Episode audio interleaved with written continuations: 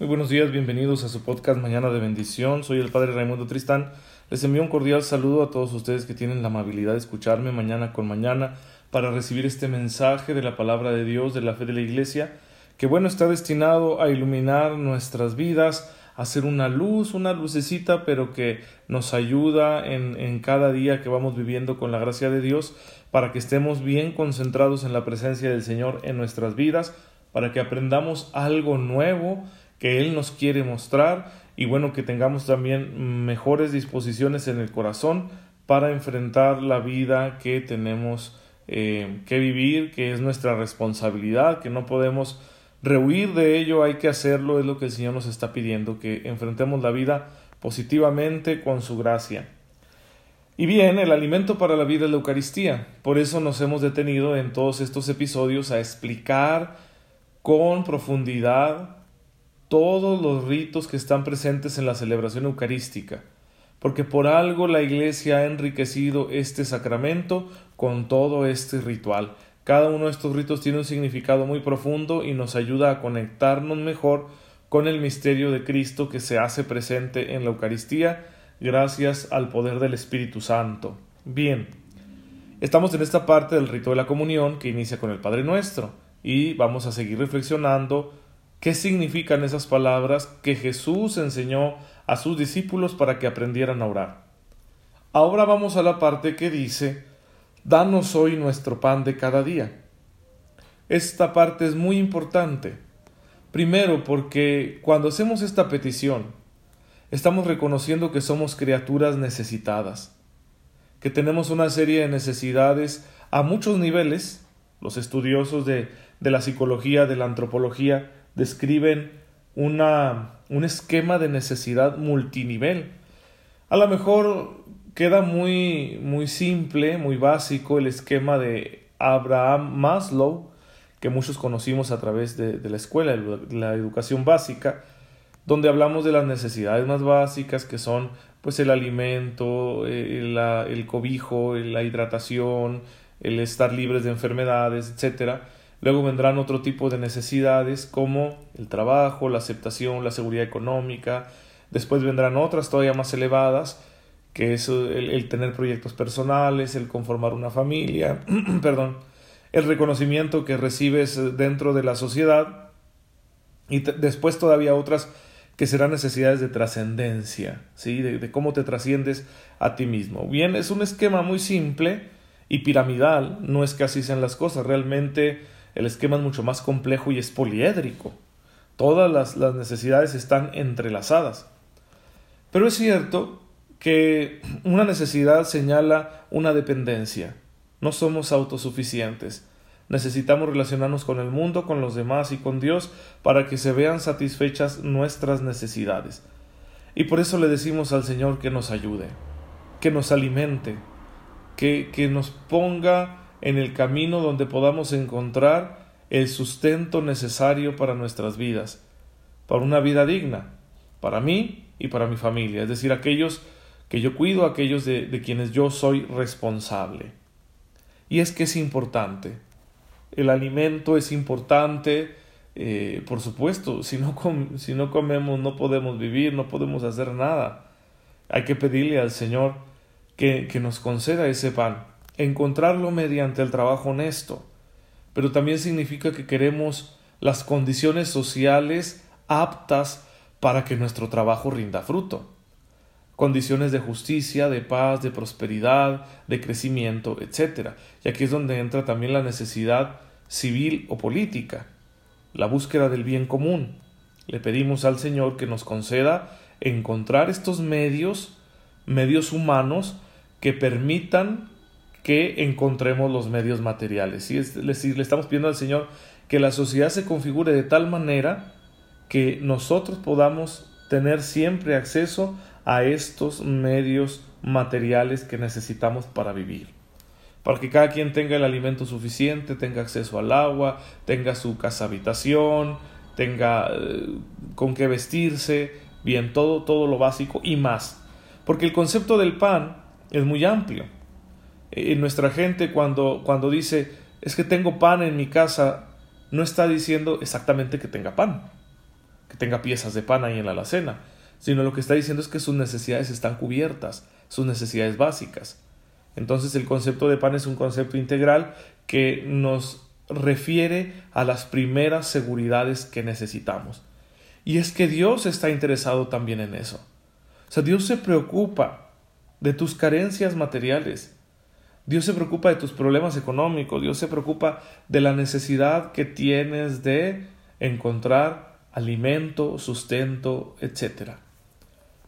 Eh, no, no hay que quitarle esta parte a nuestra espiritualidad. Por un lado, nos ayuda a confiar en la providencia de Dios, porque Dios ha dispuesto todo para que nosotros tengamos sustento y debemos vivir con confianza, ¿sí? Como dice Mateo 6:34, no se preocupen por el mañana porque el mañana traerá su propio afán. A cada día le basta su propia contrariedad. Con esto nos invita, y si leemos todo el contexto de ese capítulo sexto de, del Evangelio de San Mateo, que es la prolongación del discurso o sermón de la montaña, donde Jesús está como nuevo legislador eh, interpretando la ley, llevándola a su máxima expresión. Entonces también habla de que en, en el proyecto de Dios está contemplado esto, que Él nos cuida porque es un Padre providente y por ello nos invita a nosotros a tener una confianza absoluta en el cuidado que Dios ejerce con cada uno de nosotros. Y, hay que confiar realmente, nuestra espiritualidad debe estar llena de confianza.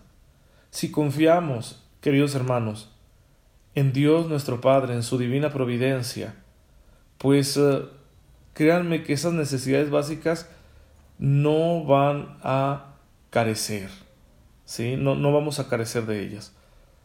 Eh, es un poquito como le sucedió al profeta Elías, que el Señor le manda a un lugar donde hay una hambruna y se encuentra ahí con una viuda que está por preparar la última comida para ella y para su hijo y se van a morir, porque ya queda un puño de harina en la vasija y un, un poquito de aceite en, en la jarra, ¿sí?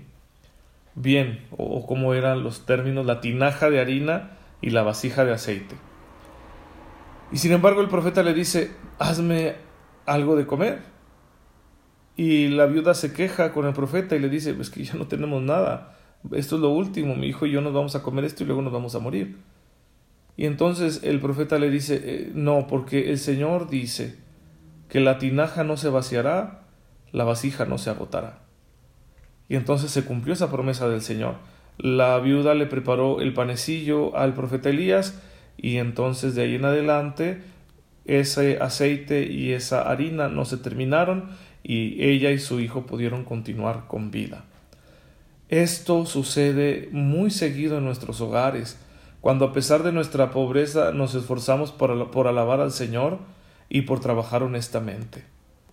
Es decir, el que acepta la prueba de la pobreza, y no renuncia a la honestidad en su trabajo, será bendecido por el Señor en sus necesidades materiales. Y esto no te lo estoy diciendo como una manera de, de, consuelo para el pobre o para cuando tú tengas un problema económico. No, es que yo lo he vivido. En mi hogar, bendito sea Dios, con mis papás, que toda su vida han sido muy pobres, no solo pobres, sino muy pobres, pues estas necesidades básicas siempre han estado cubiertas. Había ocasiones en que no había trabajo, en que la situación económica era complicada, eh, además de, que son unos padres de familia que tenían que cuidar de dos hijos y la alimentación y todos los gastos de los hijos, estaba la abuela enferma en casa, postrada en la cama, duró 11 años así y era de, de gastar en ella, bendito sea Dios que de medicina no mucho porque no se enfermaba mucho, pero como no podía levantarse, pues había que cambiarla. El gasto de los pañales de adulto es enorme, porque todos los días hay que hacerlo, o sea, no es opcional. Por dignidad de la persona no es opcional, tienes que cambiarla todos los días y a veces hasta varias veces al día. Entonces era, era un gasto tremendo. Bien, Dios proveyó. Y con un negocito pequeñísimo que es, es, es una tiendita de la esquina, Sí, mis papás pudieron salir adelante de todas esas necesidades por la bendición del Señor. Y hasta la fecha sigue funcionando. Cuando quieras tú puedes ir a, mi casa, que es tu casa, que es casa de mis papás, ¿verdad?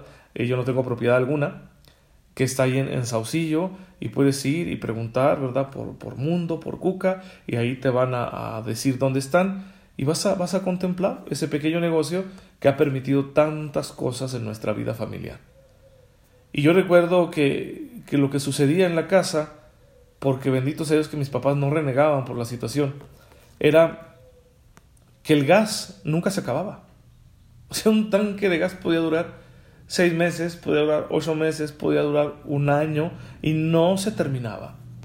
Nunca nos faltó, porque Dios es bueno, es fiel con aquellos que lo aman y que trabajan honestamente a pesar de las circunstancias. Bien, esto es lo que implica decirle a Dios, danos hoy nuestro pan de cada día. Bendíceme, Señor, en mis necesidades, que yo encuentre trabajo, que yo encuentre sustento, alimento. Significa también que el Señor me dé la seguridad material que necesito para vivir con dignidad, para vivir tranquilamente, pensando en hacer su voluntad.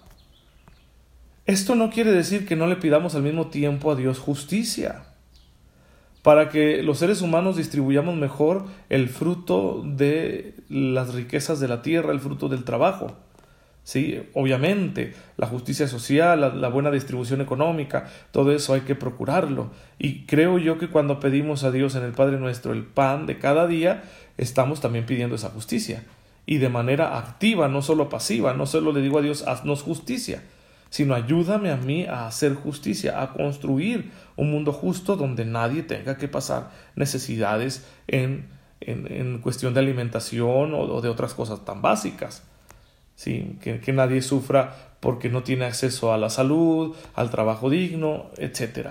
Bien, entonces hay que agradecerle al Señor que está pendiente de nuestras necesidades. Entonces hablamos de esto, Dios es providente y cuida realmente de nosotros, incluso en nuestras necesidades más básicas, y la vasija no se vaciará, la tinaja no se agotará. Confía en el Señor. Segundo, si le pides a Dios este pan, le estás pidiendo también la justicia. Y por lo tanto le estás pidiendo que haga de ti una persona que trabaja por la justicia, ¿sí? Sin caer en el transformismo social, es decir, yo no le propondría a todo mundo que se convirtiera en un activista social, pero todos podemos poner nuestro granito de arena para que la sociedad sea mejor. Así que cuando tú y yo rezamos el Padre nuestro en esta petición de danos nuestro pan de cada día, le estamos diciendo también ayúdanos a trabajar por la justicia, cada quien en lo que le toca. Y tercero, también le estamos pidiendo el pan espiritual, porque el Evangelio de San Mateo capítulo 4 versículo 4, en el contexto de esas tentaciones que Jesús sufrió cuando estaba ayunando en el desierto, dice, no solo de pan vive el hombre, sino de toda palabra que procede de la boca de Dios. ¿Sí? Cuando hacemos esta petición le estamos pidiendo a Dios también la inteligencia para vivir, la sabiduría para vivir, porque de nada sirve al hombre tener la despensa llena, tener un trabajo seguro, una cuenta en el banco, seguridad social, educación y todo lo que tú quieras, si no sabe qué hacer con ello. Y es hoy en día lo que más nos hace falta. Aquí en México aún hay mucha pobreza y mucha hambre, sí, pero ante todo hay pobreza moral. Nos hace falta saber vivir. Queremos vivir como nos dé la gana. No, eso no es bueno, no es factible, no es lo que Dios quiere. Entonces cuando yo le digo a Dios, dame el pan, también le estoy diciendo, dame tu palabra, dame la inteligencia para vivir, dame la sabiduría para poder aprovechar estas cosas que tú me das. Decía San Agustín, el verdadero pan es el que nutre al hombre verdadero, hecho a imagen de Dios, y el que se alimenta de ese pan se hace también semejante al Creador. ¿Qué hay en efecto más apto para alimentar el alma que el verbo mismo? ¿Qué más precioso que la sabiduría divina para el espíritu de quien la puede comprender? ¿Qué hay más conveniente para una naturaleza racional que la verdad? Perdón, no era San Agustín, este era Orígenes, un, autor, autor cristiano de la antigüedad. Dios nos ha comunicado esa verdad mediante los profetas, mediante su Hijo único, el Verbo encarnado. Y entonces Él, que es la palabra, se ha convertido en nuestro pan supersustancial. ¿sí?